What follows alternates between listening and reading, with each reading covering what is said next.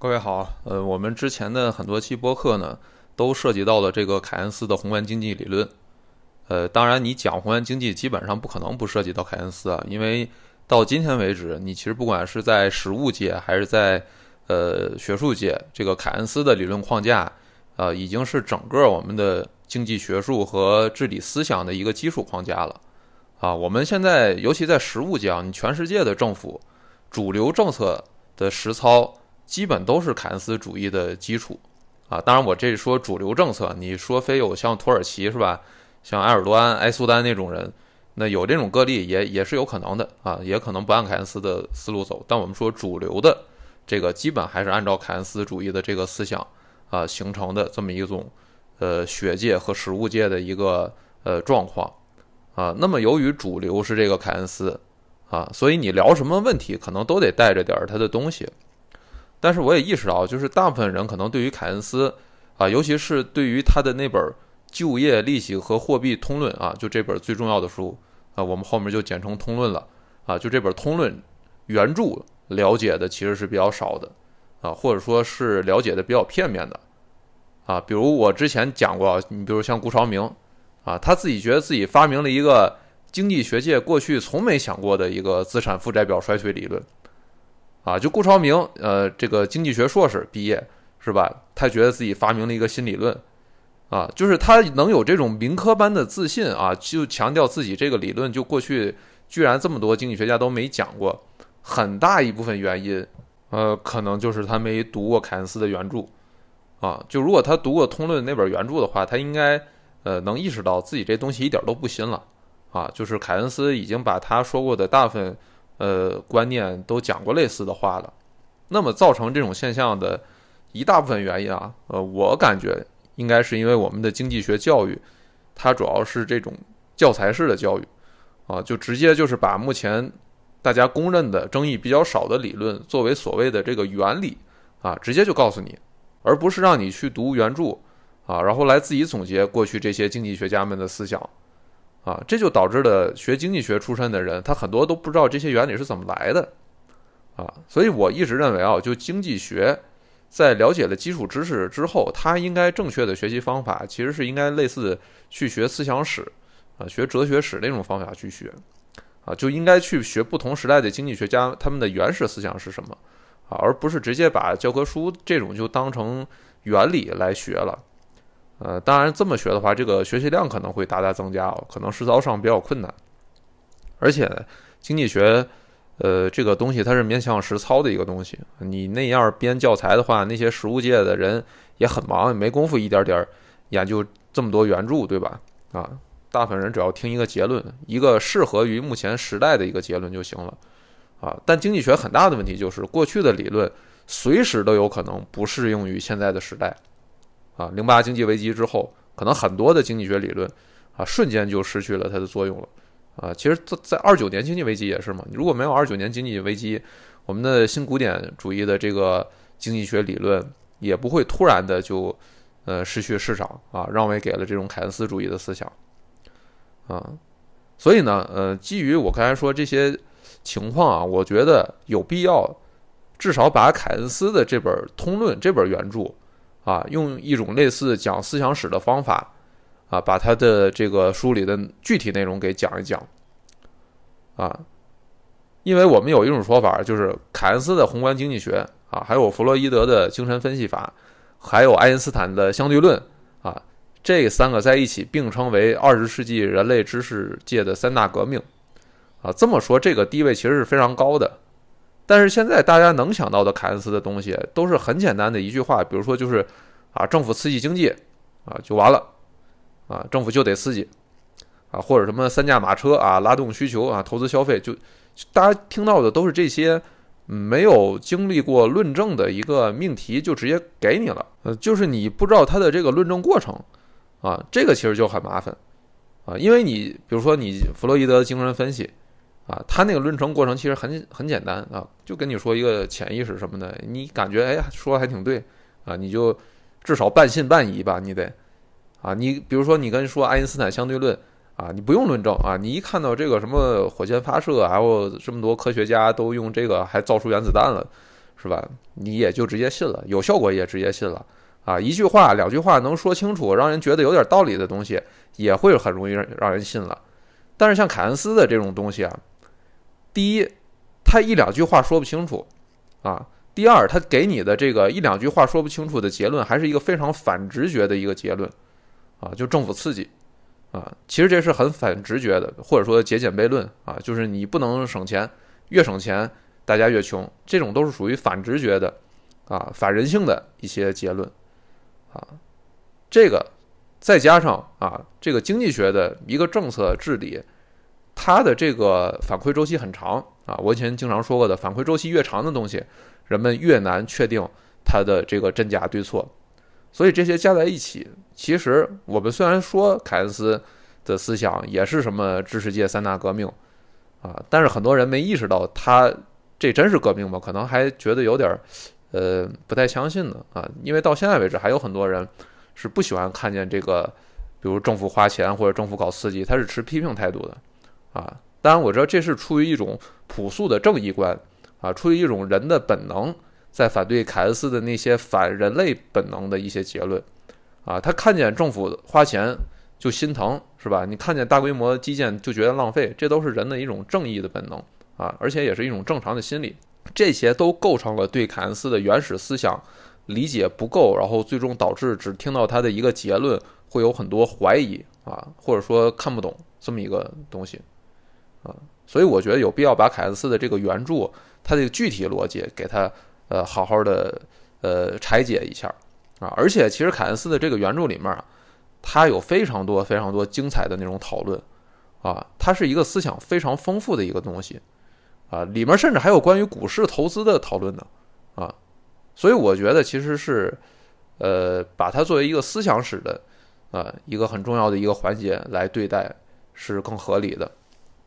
啊，那么我们说这个凯恩斯的《通论》这本原著啊，大家都知道是非常难懂的，啊，我相信肯定也有这个经济学爱好者是吧，试图去读过原著，啊，但应该是不出意外，读个几页就被劝退了。啊，你就算硬着头皮坚持到第二十页，估计也不行了啊。这个呢，应该说，嗯，不能说完全怪我们，呃，读的人水平不够啊。因为这本书本身在西方学界也是大家公认的非常难读的一本书，不是说我们外行读不懂啊。萨缪尔森大家知道对吧？萨缪尔森这个是美国的啊，诺贝尔经济学奖得主啊。我们现在学的呃经济学这个教材。啊，最流行的一版经济学教材是萨缪尔森写的，而且萨缪尔森他最重要的贡献啊，学术上的贡献就是可以说就是在美国传播了凯恩斯主义。所以说，呃，萨缪尔森应该是是一位凯恩斯思想解释的权威了啊。但是萨缪尔森怎么评价《通论》这本书呢？他说，刚开始的时候看不懂《通论》，啊，他这么说的。而且他还说啊，就是。通论刚出版的一年到一年半的期间，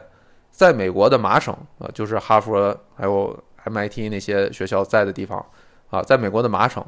没有人真正知道它的内容是什么啊。这是萨缪尔森自己的原话啊。咱先不说他有没有夸张吧，但是我们知道，就是一个后来凯恩斯思想解释的权威说，他当年年轻的时候刚看通论的时候根本看不懂，而且他觉得他身边人也没几个可能看懂的。啊，也就能说明这本书不是这么好懂的。那我们接下来说说为什么《通论》这本书这么难读呢？啊，第一个，我觉得最重要的原因是凯恩斯在写这本书的时候啊，他已经是学界的大 V 了，啊，已经是这个学术大佬了，啊，我们这里先简单讲一下凯恩斯的这个身世啊，啊，一般讲思想家都得先讲讲他的这个人生嘛。啊，凯恩斯是这个一八八三年出生的，他出生就出生在英国剑桥，啊，为啥出生在英国剑桥呢？呃，就是他爸就是剑桥大学的这个老师，啊，还当过剑桥大学的一个呃管理者吧，算是，啊，所以应该说他这个是属于剑桥大学子弟出身，啊，然后他妈呢是一位比较有名的社会活动家，啊，还当过这个剑桥市的市长。嗯，然后凯恩斯是家里是三个孩子啊，然后凯恩斯是排行老大，啊，有一个弟弟跟一个妹妹，啊，都比较有成就吧，应该说啊，他妹夫后来是得过诺贝尔奖的，呃，得过这个生物学奖好像是，然后他弟弟是一个很有名的医生啊，而且在英国后来也被册封为爵士了，呃，整体来说，凯恩斯应该说是一个出身于啊一个中上阶层的一个家庭了啊，剑桥大学子弟啊，在剑桥本地应该算是精英了。啊，但还没到那个最上层的那种，啊，英整个英国那种贵族级别啊，啊，但是到了凯恩斯这一代，应该算是达到了一个更巅峰的水平了，啊，呃，不过凯恩斯自己是没有后代的啊，他没有孩子，呃，凯恩斯这个中学上的是伊顿公学，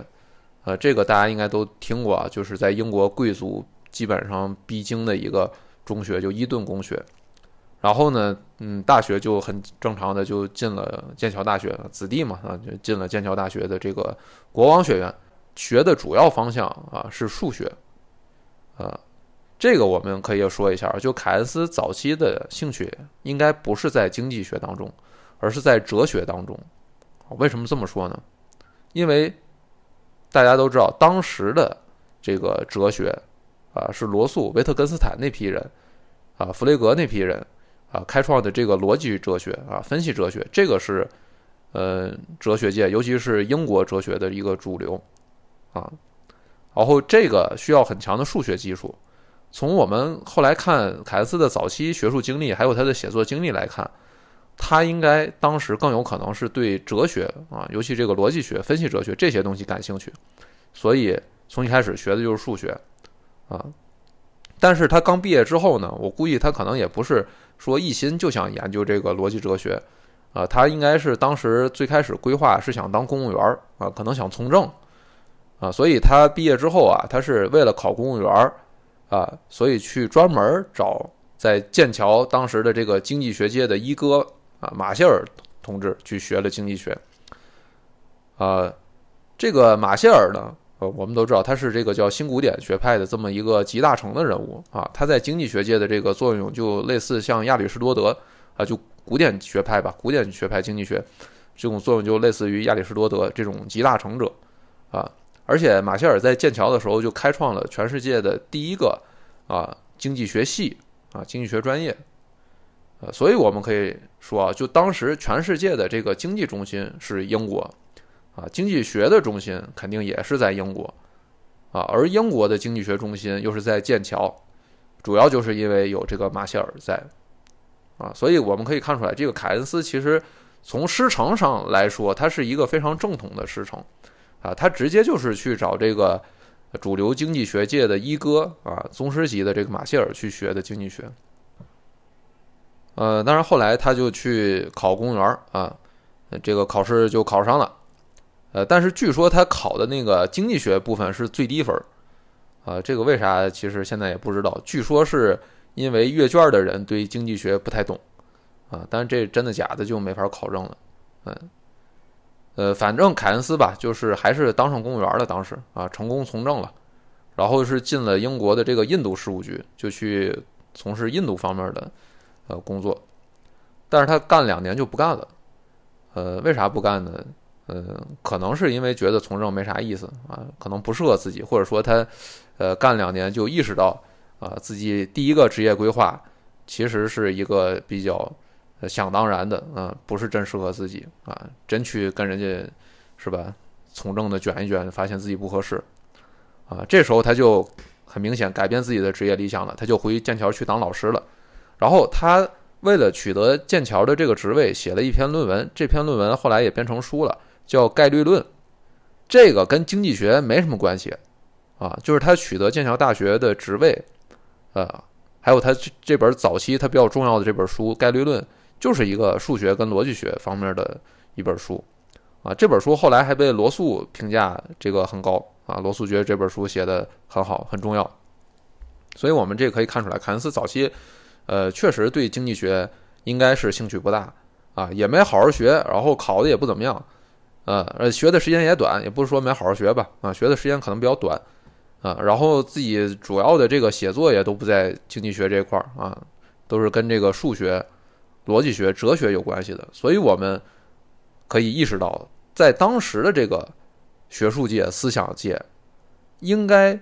哲学的这个东西，这个学科的的地位是比较高的啊，就是它在学科鄙视链的一个比较上位的地方。经济学可能是在鄙视链比较低的一个地方啊。你想，当时刚创立这个经济学系都不久，还是个新专业呢，啊，所以我们可以想见，当时的凯恩斯啊，很有可能是呃想往鄙视链比较高的这个哲学方面去专攻一下啊。但是反正阴差阳错吧，他到了剑桥，然后给他的这个职位还是个经济学的职位啊，就还让他讲经济学，讲货币而且马歇尔。这个也对凯恩斯比较赏识嘛，所以也很支持他去剑桥教经济学啊，还从自己的个人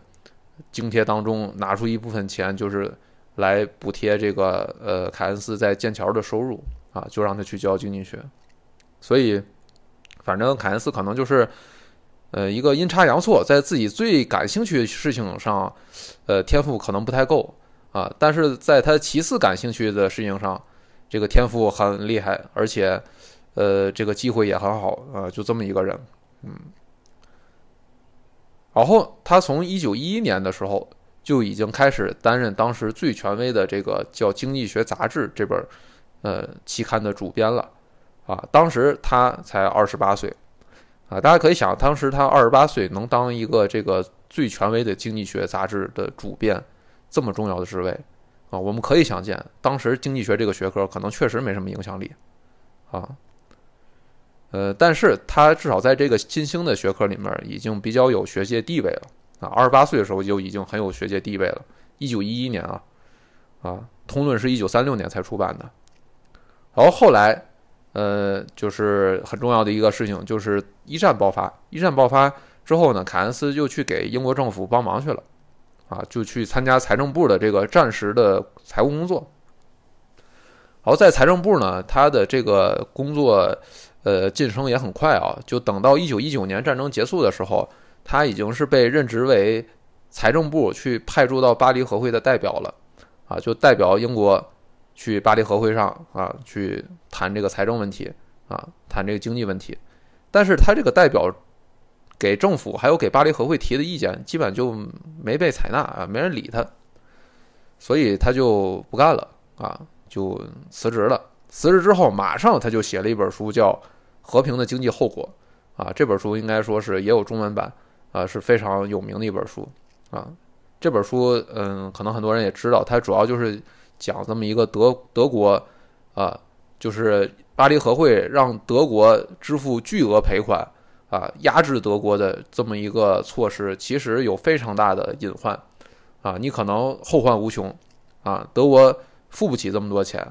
啊，而且你这么压制德国，啊，德国不会甘心的，你基本是这么一个观点。那因为后来二战的爆发，所以他这本书应该说也是被视为一个很有预见性的一本书啊，啊，而且这本书里他还大量描述了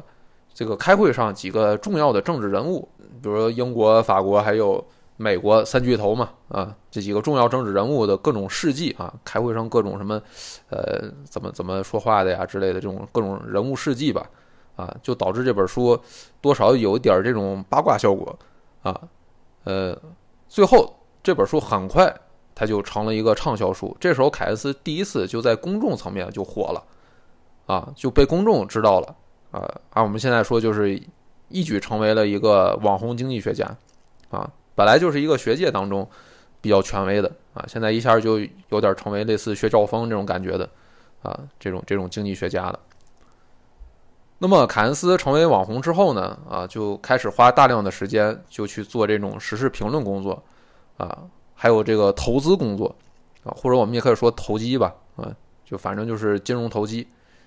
呃，他投资水平可能很多人都知道，也还不错啊。他是历史上第二个做投资也很成功的著名经济学家，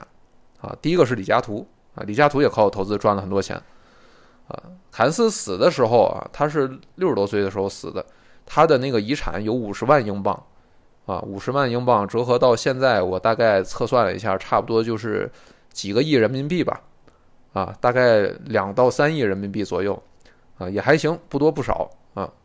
嗯，当然你对一个学者来说，那已经是非常多了啊，够多了。所以还是我们可以看到，凯恩斯其实他在实物上是很成功的，或者我们可以说，凯恩斯是一个很关心实物的人，他不是那种书斋里的经济学家啊，不是那种就是纯天天思考理论的学者啊，这是凯恩斯其实一个非常大的特点啊，他早期就是有这种实物界的工作经验。啊，然后等到他后面呢，他也一直都是做这种跟实物相关性比较大的事情，在做纯学术研究的同时，所以我们可以看出来，凯恩斯有一个比较强的这种务实的性格特点。啊，我们应该说他更像是，如果我们把经济学这个事儿比作类似军事学的这么一个事儿的话，凯恩斯就更像是一个呃有实战经验的人去做研究，啊，而不是说是一个。纸上谈兵的那种啊，就是天天研究啊军事学，然后成了教授，再让他去带带兵打仗，不是这种啊，是反过来啊，是一个呃对实物非常有感觉的这么样一个人。那么我们觉得这种凯恩斯的性格特点，很有可能是能让他后来写出《通论》这本啊反思整个西方经济学的这么一个理论的著作的很重要的一个点啊。我们可以看出来，就务实跟反思是凯恩斯他这个人性格上最大的特点，反思性也是凯恩斯的特点。他经常自己黑自己，啊，就我们在《通论》那本书里就能看出来啊，他经常引用自己过去写的文字，然后说：“哎，你看我过去这么想，过去我我是错的。”啊，就是他把自己写过的东西拿出来黑，啊，所以我们说凯恩斯这个人他其实非常有反思性，啊，这。都是他后来能写出《通论》，我觉得一个比较重要的，呃，这么一个嗯个人层面的原因吧，啊，那么我们刚才说啊，就是他一九一一年二十八岁的时候，啊，担任《经济学》杂志主编，已经是学界很有地位的人了。一九年的时候，又成了网红经济学家了。这时候他也就才三十六岁，就已经成了这个大众和学界都很有名的一个人物了。那么他写《通论》的时候啊。是一九三六年，那时候他都已经五十三岁了，啊，就离他成名都已经过了快二十年了，啊，所以那个时候，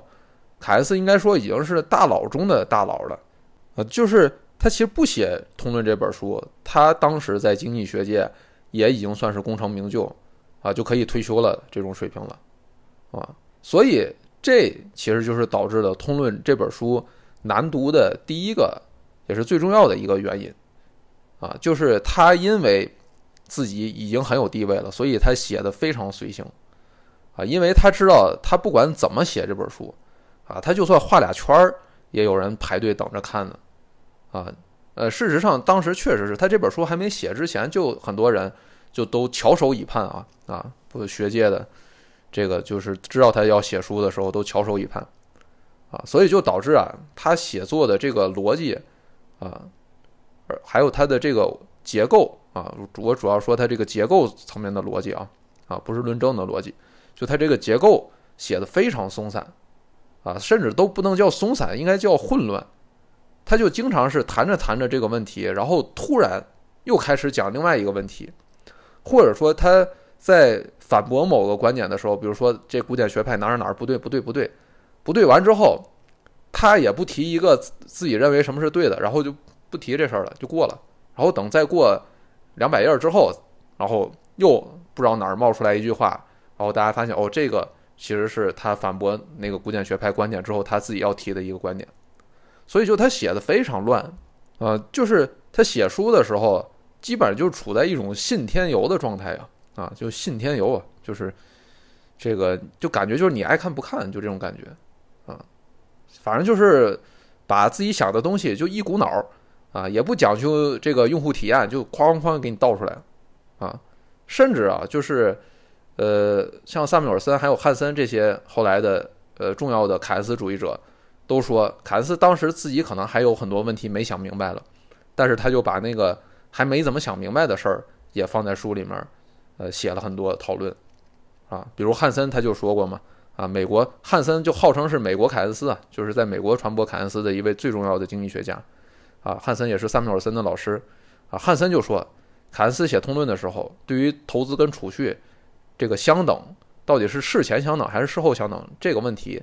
就根本没想明白呢，啊，他就写出来了。所以呢，就基于这个特点，啊，呃，这本书会非常的难读，啊，这个塞缪尔森他就有过很多关于这本书难读这个方面的批判，啊，就萨缪尔森他自己虽然是凯恩斯的一个很重要的思想传播者，但他自己其实总骂这本书就是在表达层面写的太差了，啊，他很有名的一个书评里面就有这么一段话，就是说。呃，他说，《通论》是一本撰写不良的书，结构松散。啊，任何外界人士如果仅凭该书作者过去的声誉而购买该书的话，他的购书款可以说是上当受骗了。啊，这就是塞缪尔森对这本书的评价。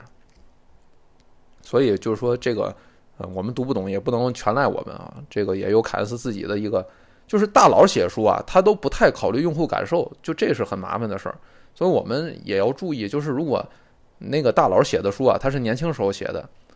那估计可读性应该还不错啊。这时候他应该他还没成名了，所以他可能会比较考虑用户感受。但如果是晚年写的话，那就要小心了啊。那可能读不懂，那就不是我们的问题了啊。我们也看看同时代的人是不是也读不懂。那么，呃，我们这里说啊，就凯恩斯这本书难读的第一个原因是他写的太散了，太乱了，啊，所以我们应对这个方法，我们在解读这本书的时候，啊，我们用这么一个方法，就是我们只按它的逻辑主线去讲，啊，就是我们忽视一些他那种，啊，就是信天游的，讲了一件事儿，突然又蹦跳另一件事儿那种跳跃性思维那部分，我们就忽略掉了，啊，就就不提了，呃，就他那来回跳的那些东西，我们就。嗯，就不在这个主线逻辑去讲了，就我们只讲它最重要的那个能形成逻辑的那部分，然后把它这些比较枝节的发散性的东西啊，然后统一放在一块儿，最后再讲啊，这是我们应对的一个方法。然后，嗯，凯恩斯这本书还有第二个比较难读的一个原因啊，就是这本书呢，它确实是写给当时经济学界的同行看的一本书啊。它主要是为了反驳自己的这个经济学同行嘛，就是那些古典学派的那些思想啊，所以等于他是要同时写自己的新东西、新理论的同时，还要反驳过去的旧理论，这就导致这本书内容就更乱了，啊，就我们学过经济学教科书的人啊，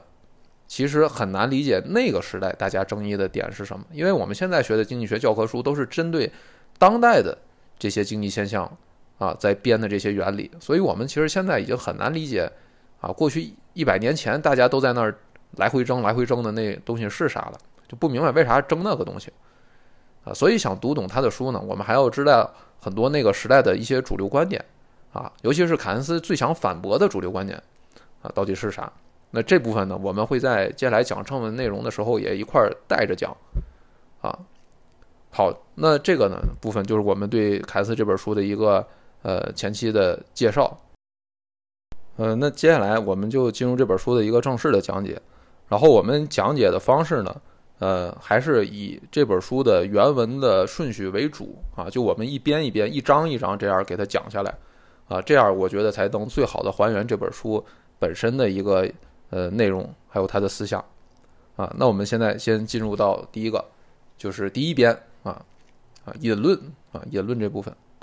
这一部分呢，呃，主要是包括三章，啊，第一章就半页儿，啊，就半页儿就写完了。第一章叫何谓通论，啊，就是他要解释了一下这本书为什么叫通论，就为什么叫就业、利息与货币通论的原因，啊，它基本意思就是说啊，这个过去的古典经济学的理论，其实是在现实的经济当中的一种特殊情况。啊，就古典经济学的那些理论啊，不是不对，啊，只不过它不具有普适性，它只解释了现实当中的某种特殊情况，啊，所以它不够通啊。那么我凯恩斯现在我要解释所有的情况啊，要解释一种具有普适性的这么一个理论，所以我这本书就叫通论啊，它通论这个通就是这么一个意思。那么，为什么又叫就业、利息与货币通论呢？啊，那么其实主要是因为古典学派的这个思想啊，啊，尤其是凯恩斯想反驳的古典学派思想，它主要体现在三个具体问题的理论上面，就是古典学派的就业论，啊，古典学派的这个利息论，还有古典学派的货币数量论，啊，主要就是这三个具体问题的讨论，啊，那么凯恩斯认为这三个问题上面，古典学派的理论都只适用于某种特殊情况。啊，在现实当中不具有普适性，啊，所以我现在要对这三个问题提出一个具有普适性的、通用的、能解释的这么一种理论，所以我这本书就叫啊《就业、利息与货币通论》，啊，所以它实际上这本书的意思就是我要反驳这古典学派的三个呃理论，啊，然后我这个反驳呢，就是嗯，其实有点像是。呃，相对论或者说这个当代这个物理学的一个发展啊，发展之后，然后就把这个牛顿力学作为了一种呃特殊情况啊，也不是说牛顿力学是错的，但是就是说它有适用条件，某种特殊情况下牛顿力学才适用啊，有点这么一个意思啊。当然后来这个呃马歇尔的这个传人就屁股教授啊，在评论凯恩斯的时候还讽刺了一下凯恩斯，说凯恩斯自己想当这个什么爱因斯坦。啊，想当这个这个当代物理学的大师啊，然后把我们这些古典学派的人都说成是牛顿了，啊，还这么讽刺了一下凯恩斯。然后这是第一章，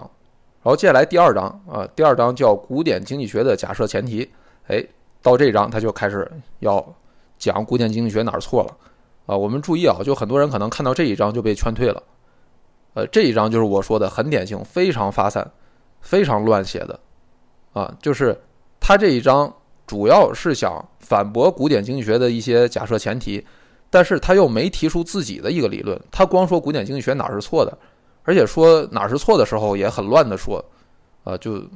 其实这个结构非常的发散，啊，这一章它的一个结构性的问题导致了它有很难读的那么一个特点。那我们这里还是抽它的主线出来讲，啊，那这一章的主线它其实就是要反驳古典经济学的就业。方面的这个理论，就我们刚才说嘛，古典经济学三大理论：就业论、利息论、货币数量论。啊，这一章它要反驳第一个，就是呃就业论，古典经济学的。那么古典经济学的就业论呢，有两大假设。这两大假设，其实我们看一些呃微观经济学教科书也能看到，现在还能看到，就是所谓劳动供给曲线和劳动需求曲线。啊，就这两大假设。呃，一个是讲劳动供给的，就古典学派认为啊，这个劳动者。他付出了辛苦，啊，然后获得了工资回报，就工资是对劳动者付出的一个辛苦的补偿，啊，这种付出的辛苦，在呃当时的学界也叫劳动负效用，啊，可能现在很少人这么说了，但是当时的这个说法就叫劳动负效用，啊，或者说就是就是懒吧，啊，就是说就我不想干活的这么一种呃。想法啊，就叫劳动负效用。那工资是为了补偿劳动者的这个负效用，啊，而给劳动者的。那么，呃，所以工资越高啊，那么愿意呃付出辛苦去工作的劳动者才越多，那么愿意就业的人才越多，那这样劳动供给才会能越多，啊，那么这个就会体现为呃劳动供给是一条向上的这么一个曲线啊。就是工资越多嘛，工资越多，这个愿意干活的人越多啊。简单的来说，就这么一个道理。呃，这里我们要注意啊，就是古典学派所说的工资是指实际工资啊，实际工资不是名义工资啊。就古典学派经常会用的一个叫古典二分法啊，就是把所有变量都分为实际变量跟名义变量啊。名义变量就是考虑通货膨胀的啊，实际变量就不考虑通货膨胀的。简单来说就是这么一个。啊，或者你也可以说实际工实际变量就是那个数量，啊，不包含价格的数量。比如说，呃，你说，呃，二十块钱的这个呃工资，二十块钱，啊，说到块钱的时候，这就是个名义工资了。那它的实际工资是多少呢？如果假设我们说一个面包两块钱的话，啊，那它的实际工资就是十个面包，啊，啊，注意这里啊，实际工资的单位是面包。的数量啊，就十个面包是实际工资，啊，所以古典学派的大部分讨论都是用实际变量去讨论。他认为这个货币，啊，有影响，但影响非常小啊，或者甚至就不影响经济啊，就没有货币，大家还是会按照有货币时同样的这种行为逻辑去做事儿，啊，这种假设叫货币中性，啊，我们现在看到就是第一古典二分法，第二货币中性，这两个是古典学派很重要的两个呃思维方法，啊，也是基于这两个东西，凯恩斯发现了古典学派很多跟现实当中不符的呃东西，啊，那这个后面我们都会展开讲。那这里我们先知道，就是古典学派的劳动供给曲线，它的那个自变量是实际工资啊，不是名义工资啊，实际工资。然后第二个就是古典学派的假设，就是劳动需求的假设啊，劳动需求啊，就是雇主为什么要愿意雇人啊？雇主在雇人的时候是希望这个人能给他赚钱，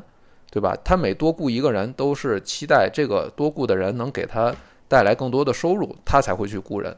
啊。那么你赚的钱是多少呢？啊，那取决于你多雇一个人，你能创造的收入，跟你多雇一个人要付出的成本，啊，所以你这个成本，成本就是实际工资了，啊，实际工资越低，雇主才愿意雇更多的人。这里面我们先不讨论收入那一端啊，就不讨论边际收入、边际创收那部分，啊，古典学派就假设实际工资越低，整个社会的雇主。呃，对于劳动力的需求才会越多啊，才愿意雇更多的人，那这就体现为一条向下的劳动力需求曲线啊。最后两条曲线一相交啊，就我们总在教科书里看到的，就是这个所谓的均衡点了啊，这就是均衡的就业量跟工资水平。那么在这个点上，所有想就业的人都就业了，所有想雇人的老板也都雇到人了啊。那么剩下的还没就业的，就只有两种人了。这两种人啊。一种我们现在叫做摩擦性失业，啊，就是所谓的换工作是吧？找工作啊，摩擦性失业啊，这个不用多说了。另外一种就是特别特别懒的人，啊，就是现行的实际工资啊无法补偿他的劳动负效用啊，按当时的专业说法就这么说，啊，就特别懒啊，特别想躺平啊，你给他这个更多的钱，他也不愿意干活啊，这种人啊。被称为自愿失业，那就我们上面说的这两种人，一种摩擦性失业，一种太懒的人，这种两种人没找着工作，都被称为自愿失业了，啊，所以在古典经济学这个模型当中，啊，它的假设就是经济体里面没有非自愿失业，只有自愿失业，啊，这个我们后面能看到，就是凯恩斯想反驳的一个很重要的点。那么凯恩斯想反驳的点呢？主要是他的那个劳动供给那个假设啊，他从那个出发去开始反驳，就是他对劳动需求那个曲线没什么太大意见，但是凯恩斯他认为劳动供给这个曲线的假设其实是不太对的啊，这里面他就用现实的很多例子在反驳，就说你你说这个古典学派说这个劳动供给是吧？人们愿意就业，是否愿意就业，它取决于实际工资，但现实当中并不是这样的。啊，现实当中，大家其实只关心名义工资，啊，因为大家你去谈判去这个签合同，你都是用名义工资，用货币工资，啊，用那个货币表示的工资去体现的嘛，啊，大家真正关心的是这个货币工资，而且我们现实当中会发现，你如果减少货币工资的话，大家会抗议，啊，比如有工会，工会就会抗议，你敢削减工资的话，那工会就得闹事儿。但是你很少听说过，比如说我们现在经济体处在一个温和通胀的状态下，啊，温和通胀，你名义工资不变，那么实际工资就会降低啊。按这个时候的说法，古典学派说法，那想就业的人就会变少，啊，劳动供给就会下降。但是现实当中，你从没听说过，对吧？因为温和通胀导致的实际工资降低，这时候出现，大家会去抗议，比如说大家说你。今天通胀涨了百分之二，你这个工资也得给我往上调百分之二，对吧？大家没听说过这种事儿啊？就大家不会因为温和通胀导致的实际工资降低去抗议或者去减少自己的工作量。所以这事儿说明什么？这事儿就说明你古典学派的这套说法是错的，就不符合现实。就现实当中影响人们就业的因素，绝对不是说像你。假设的那样，只有实际工资这一个变量，啊，现实当中影响人们的就业因素可能有其他的变量，啊，可能是更复杂的。但是这里凯恩斯，啊，他又开始发散了，啊，他讲完这个都这个古典学派这个假设不对之后，他也没说什么是对的，他就不提这事儿了，啊，他就光反驳到这儿就结束了。然后凯恩斯接下来马上又开启了另一个反驳，啊，就不再提劳动供给曲线这个事儿了，啊，直接就跳到了另一个说古典学派的整个这个劳动的供需模型都解释不了经济危机的现象，为什么呢？因为经济危机一来啊，劳动者他并没有改变他们对工资的这个要求。对吧？啊，你说经济危机来了，劳动者确实没有什么，呃，因素改变了他们对工资的要求啊。然后你企业多雇一个人的边际收益也没什么变化呀，啊，但是一下子就出现了大量失业。就是按你古典学派来说的话，经济危机一来，啊，供需曲线都应该没有发生什么太大变化。但是为什么现实当中一下就出现了大量失业呢？啊，你这个咋解释呢？因为你古典模型只说了这两个自变量，对吧？你一个说一个是就实际工资啊，一个是劳动的边际产品啊，就这两个自变量啊，决定了这个就业量。但是经济危机不影响这两个自变量，但是最后就业量发生改变了，这样古典学派的这套解释方法啊，就被凯恩斯认为是一个无效的啊，一个解释不了现实的这么样一个错的一个模型。啊，但这里面还是一个问题，就是，呃，他这里边也没说什么是对的，他光说古典学派是错的，啊，所以这一章就特别的诡异，就是他主要精力啊都在反驳古典学派，但他反驳的方式是自己先不提新的理论跟东西，就先说你这古典学派哪哪哪不能解释现实，跟现实不一样，他就这么反驳，然后就完了，啊，那么大家基本上就是。都是从他整本书的后面的思想才推论出来，他到底是什么，怎么反驳这些观点啊，这些新的理论啊，呃，但我们这里面也暂时先按凯恩斯的思路走啊，我们也先呃不具体在这边就开始反驳这古典学派的呃就业论啊，然后呢，凯恩斯在整本呃这一章的最后一部分啊，最后一部分他很简单的提了一句。但非常非常重要的话，按理说这句话也应该展开，但他又没展开，啊，他就是提了个什么呢？他反对古典学派的萨伊定律，啊，就前面我们说了，凯恩斯都是在反驳古典学派的就业论，呃，到这一章的最后一部分，他提了一个，就说古典学派有一个叫萨伊定律的这个东西是错的，啊，但是他也提的很简单，他也没具体展开讲。但实际上这一部分最值得具体展开讲，啊，我们就给他这边还是要给他展开讲一讲。就是首先说萨伊定律是什么？萨伊定律用一句最常见的命题表达，就是叫供给创造自己的需求，啊，这是古典学派的一个最核心的呃理论假设，就供给创造自己的需求，啊，就叫萨伊这个人提的，啊，就什么意思呢？就是呃，古典学派认为所有生产出的东西都能被卖出去。啊，这个世界上不存在生产过剩这个事儿。我们现在看来，这个就是莫名其妙，就是怎么能想出是这么一个命题来呢？这个明显跟现实不符啊！现实当中怎么不存在生产过剩呢？我这生产出来卖不出去，那事儿太多了。但是十九世纪那个时候，大家最后总结出来的一个命题就是这个啊，供给创造自己的需求，不没有生产过剩。古典学派之所以会这么想，就是跟我们刚才上面说的他的那个古典二分法。和货币中性这个假设有很大关系，就是因为它设想了，呃，一个物物交换的社会当中是什么样，就没有货币的一个社会，大家物物交换，在这个社会当中，你会发现，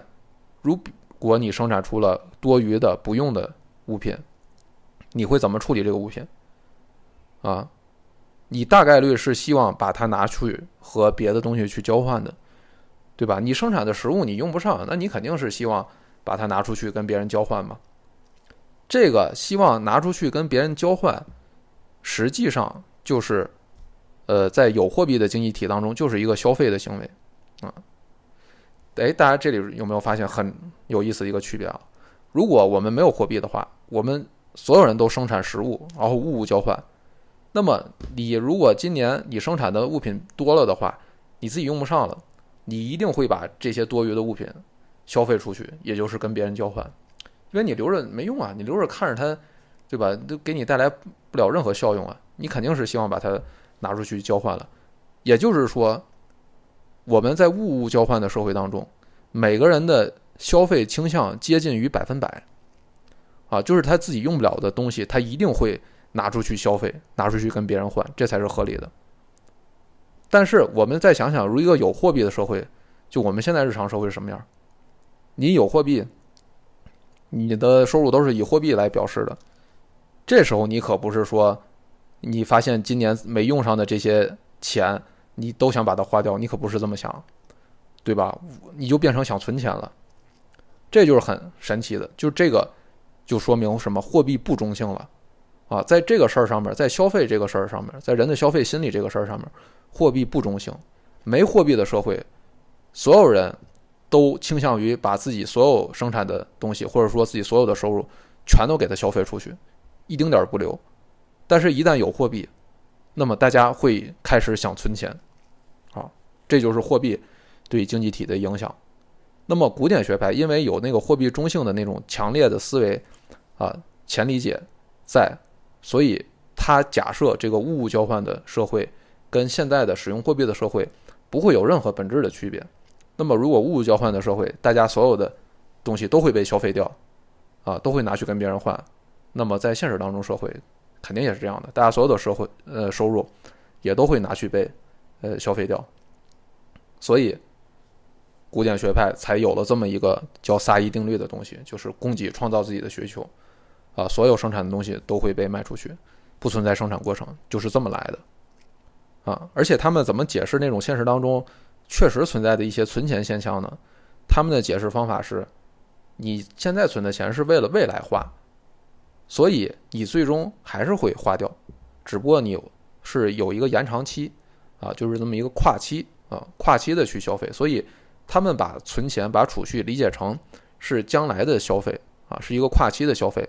而不是说把存钱和储蓄理解成了一个。导致现在生产的东西生产不出去的，呃，卖不出去，啊，导致生产过剩的这么一个因素，啊，这个是古典学派对现实当中存钱的一个解释。所以，我们可以看出，古典学派基于基于自己的前提假设，他推推论出供给创造自己的需求是一个真理，然后他把那些不符合这个命题的一些现实中的现象强行的，呃，用。这么一个跨期的一个思路来解释啊，这也是我们常见的这么一种呃理论思路吧。啊，总有解释不了的嘛，解释不了的你就想个办法啊，把它当成一种特殊情况呗。但凯恩斯就不说不对，凯恩斯说你自己以为你是真理的那个命题才是特殊情况的啊，你以为的那个特殊情况才是一个通用情况的。所以我现在得写本通论啊，就是这么一个概念。好，然后呃这一章的呃不这一边的最后一章第三章。啊，叫有效需求原理，呃，这一章呢主要分成两个部分。呃，前半部分呢，它是定义什么叫有效需求啊，什么地叫有效需求。呃，后半部分，呃，又开始新添油了啊。就后半部分，他突然说我要对全书的理论做一个概括。我在讲这个理论之前，我先给你概括一下，然后还把它安插在第三章，就真的不知道是他怎么想的这个编排。那我们这里面先讲一下它这个有效需求啊。这个有效需求的意思呢，大概就是说，啊，能把我们社会上生产的所有东西都买走的一个购买力，啊，这个就叫有效需求，啊，或者说就是使得总需求和总供给相等的一个均衡的国民收入，啊，就是我现在社会生产的所有东西，啊，我现在我都能买走，啊，那么这么样的一个水平的需求叫有效需求，啊，这个，嗯，其实我们现在应该说不陌生了，这个有效需求跟我们。嗯，现实中的这个需求基本上是能互相替代的这么一个词，啊，这个没有太多的这么一个时代特色了啊，这个基本做字面意思理解也没啥问题。呃，但是我们要注意啊，就是有效需求的意思不是充分就业需求，啊，就是有效需求是指现实当中的一个需求，但是这个现实当中的需求有可能不会诱导足够多的生产。就把大家的这个生产潜能都发挥出来的这么一个水平，所以有效需求是有可能出现不足的啊，这个我们后面都会详细讲啊。然后呃这一章的后半部分，它是对全书做了一个理论概括啊。按理说就很奇怪，他为什么在这儿做一个理论概括？但是我们这里也先讲一下吧，就呃按照他的思路，先把这个呃理论给做一个铺垫啊，大家可以呃在这块儿如果有听不懂的没关系，等我们再讲完全书之后，大家再回头想这个理论概括，可能会理解的就更清晰。那么它的理论概括是这样的，就是首先它的起点是当一个人的收入增加的时候啊，这个人他会增加他的消费啊，这不用说对吧？你多赚了一笔钱，对吧？多开了一笔工资啊，开了一笔奖金，你消费肯定会增加。但是增加的不如收入多，就是我们刚才说的，人会存钱，人有存钱的这个心理啊，所以当收入增加的时候，人们会存一部分，花一部分，这是第一个过程啊，第一步。然后第二部分。没花掉的、存下来的那部分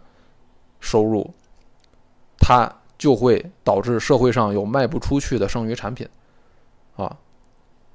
那么这部分剩下的没卖出去的产品，因为大家存的钱导致没买走的那些产品，就得靠投资需求把它买走，啊，靠投资需求把它买走。这里大家不要拘泥于投资跟消费这两个词儿的定义啊。大家都可以把它理解成就是一种需求的形式而已，啊，那么这部分按照古典学派的萨伊定律的话呢，世界上会存在某种神奇的力量，保证这部分剩余的产品一定能被买走，啊，但是凯恩斯说不对，啊，现实当中没这么神奇，这其实就是凯恩斯跟古典学派理论最核心的分歧点。啊，就是说，大家存钱导致有部分产品卖不出去，这部分剩余的部分必须靠投资需求把它解决掉，把它买走，才能进一步诱导生产。但是按照古典学派来说，投资需求一定会正好的把这部分买走。但凯恩斯说，呃，不是那样的，呃，那是你自己呃意淫出来的啊，现实当中不是这样的啊。那么现实当中的啊。如果投资需求恰好能把剩余的部分买走，啊，那么经济体就会处于一个充分就业的状态，啊，就是产能利用率达到最大，啊，就呃充分就业了，啊。如果买不走的话，它就会出现生产过剩的现象，就是库存会变多，变多的库存，你反过来就会减少企业的生产，啊，那么企业的生产啊，就构成了大家的这个收入，啊，这个在宏观经济里面。呃，生产跟收入基本上是一回事儿啊，就大家可以，因为呃，我们呃，如果把那个产品，比如说你生产还原成产品的话，对吧？你生产了十袋大米，那你这十袋大米也是这个经济体的收入，你这收入也是十袋大米，所以生产跟收入是一个同义词，应该说。那么你库存变多，企业就会减少生产，减少生产就意味着大家的收入会减少啊，大家收入减少，那么消费也会进一步减少。这样经济体就会陷入到一个生产啊，或者说收入不断下降的自我强化的螺旋过程当中啊，这样的话经济衰退就出现了，这就是凯恩斯的一个基本逻辑啊。所以呢，我们能否达到充分就业啊，能否让这个经济体不陷入螺旋下降的这么一个状态过程，呃，就取决于消费需求和投资需求两者要有一个合适的比例。啊，我们刚才说，如果你投资需求很少，那么，对吧？你这个会衰退。如果投资需求过多了呢？啊，比这个生产的产品还多了，那大家其实也能反推出来，那会产生通胀。啊，所以就是消费需求跟投资需求一定要有一个合适的比例，也不是说投资一定越多越好。啊，你消费很弱的话，你投资需求当然要高一些。但是如果你消费很多了，啊，很很高了，那你这时候投资其实可以少一点。啊，那么在凯恩斯的理论当中呢，消费倾向，啊，就消费的比例多少，这是被设定成短期不变的，所以呃，主要取决于投资。那么投资又取决于两个，一个是收入端的叫资本边际效率，另一个是叫成本端的叫利息率。啊，这两个按现在话说就是投资回报率跟利率的一个关系，啊，就是收入跟成本的关系。那么凯恩斯的这个逻辑，他自己说是可以能很好的解释。富裕的贫困啊，这种独特的现象的，就是我们大家都知道所谓倒牛奶现象嘛，啊，就是在一个明明有物质资源，但是大家还要销毁这个物质资源，啊，就卖不出去啊，这种现象，就是一个富裕的贫困啊，就是越富裕的社会啊，你这个呃保证充分就业的投资需求其实是呃越高的。啊，就一个社会很穷的时候啊，你大家必须消费品啊，大家吃饭穿衣就消耗掉了大部分产出了，就没什么剩余跟存存下来的东西，所以很小的投资需求就能保证充分就业。啊，所以我们可以看到，一个穷社会啊，往往它缺的不是需求，缺的是供给。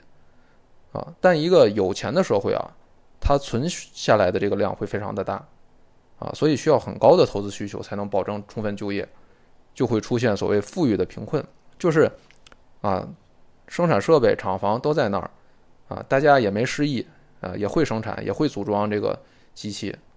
但是最后就是不生产出了这么多东西，然后大家越来越穷，就是富裕的贫困，就这么一个现象啊。那么这个第一遍大概就是这么一个，然后到最后这一部分呢，就是凯恩斯先做了一个理论概括